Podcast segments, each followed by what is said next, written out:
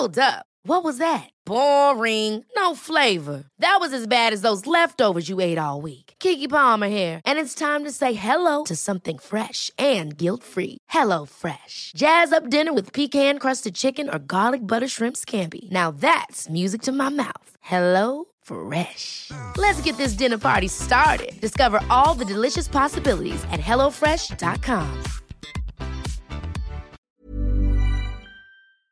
Vamos a conversar con José Luis Luege Tamargo, él fue titular de la Comisión Nacional del Agua de Conagua. José Luis, ¿cómo estás? Buenos días, gracias por tomar nuestra llamada. Al contrario, Sergio, muchas gracias por la invitación a ti y a Lupita y a todo tu equipo. Buenos Hola, días. ¿qué tal? Buenos días, José Luis. ¿Qué tan preocupados debemos estar? Pues muy preocupados. Mira, le venimos dando seguimiento, Sergio, desde finales de febrero, cuando el Servicio Meteorológico Nacional publicó pues un, un informe sobre el pronóstico del clima para el 2021 y desde finales de febrero se estimaba un déficit de 20.6% por abajo de la media en cuanto a lluvias. Y el segundo factor son las temperaturas, que también en ese mismo informe el Servicio Meteorológico pro- pronostica que 2021 tendrá temperaturas por arriba de la media que afectarán principalmente con sequía al centro y al norte del país eh, fundamentalmente. Y hace, hace recientemente, hace una semana, un comité de grandes presas de la Comisión Nacional del Agua que se reúne semanalmente, en un informe que yo que escuché, les escuché a ustedes también, pues eh, eh, anuncia que 120 presas de las más importantes, de las 210 más importantes del país, están por debajo del 50% de su, de su capacidad. Y esto afecta efectivamente toda la cuenca del río Cutzamala, del sistema Cutzamala, que son siete presas y que son una fuente de abastecimiento importante para, para la ciudad, que como tú bien acabas de, de decirlo, en el último informe de, de hace también unos días, pues establece que el promedio de las tres más grandes, Valle de Bravo, Villa Victoria y El Bosque, están en promedio en 42%, cuando teóricamente eh, el día de hoy deberíamos de estar en 75%. ¿Qué quiere decir esto? Que Cutzamala va a tener un problema muy serio en, los próximos dos meses al no tener lluvia y eh, eh, va a representar pues un riesgo de abastecimiento serio, muy preocupante para la Ciudad de México. Eh, José Luis, el llamado del gobierno en el caso de la Ciudad de México, por ejemplo, es a no desperdiciar el agua. ¿Con esto es suficiente? ¿Esto significa que si cuidamos el agua no vamos a enfrentar una situación de crisis en los eh, próximos meses? Eh, no, yo creo que desde luego es muy importante el llamado que hacen ustedes, los medios y el gobierno de la ciudad al cuidado del agua. Indudablemente todos tenemos que poner aquí nuestro granito de arena, pero el problema es mucho más serio porque es un, es, un asunto nacional que además va a afectar muy fuertemente a la ciudad. Mira, el Servicio Meteorológico también reclasificó las sequías. Antes llegábamos a lo que se llamaba primero, la digo, la, la sequía severa y luego la sequía extrema.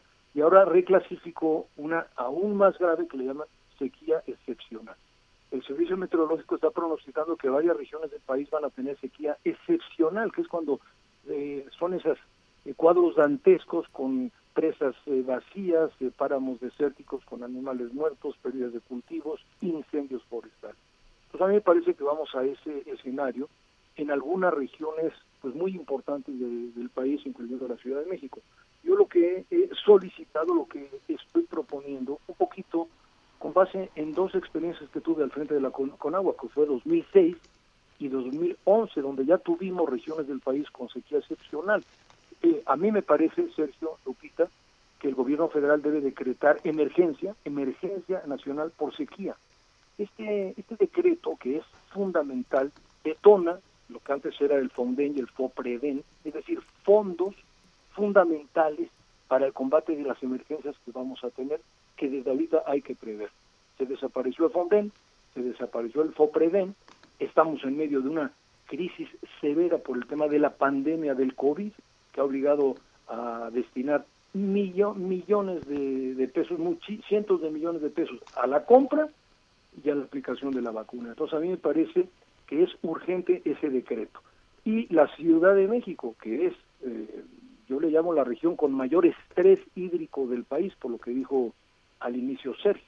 Aquí estamos habitando 21.8 millones de personas en la zona metropolitana de la Ciudad de México, y la afectación por la sequía no solamente va a ser a Cutzamala, va a ser también a los acuíferos que están en una situación muy grave de sobreexplotación.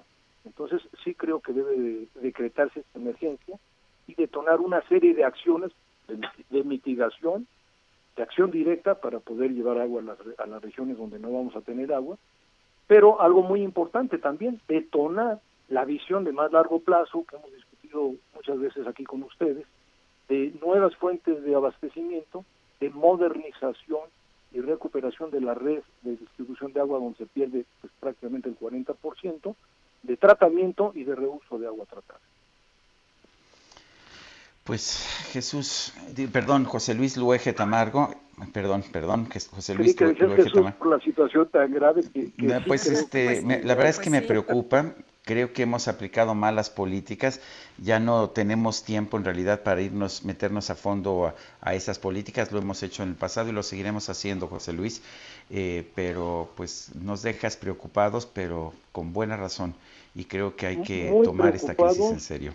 Y debe, y debe ser lo que tú dices, visión de más largo plazo, visión de fondo. Esto no se puede atacar de un año a otro, es no hay que perder la visión de largo plazo, y la Ciudad de México debe, debe pensar en una agenda del agua 2050, porque no solamente se requieren nuevas fuentes y modernizar la red, todo eso lleva muchos años y muchos recursos. Este, eh, bueno, José Luis Luege, gracias por hablar con nosotros. Guadalupe Juárez y Sergio Sarmiento estamos en el Heraldo Radio. Regresamos. Hi, this is Craig Robinson from Ways to Win, and support for this podcast comes from Invesco QQQ. The future isn't scary. Not realizing its potential, however, could be. Just like on the recruiting trail, I've seen potential come in many forms as a coach. Learn more at Invesco.com slash QQQ. Let's rethink possibility. Invesco Distributors, Inc.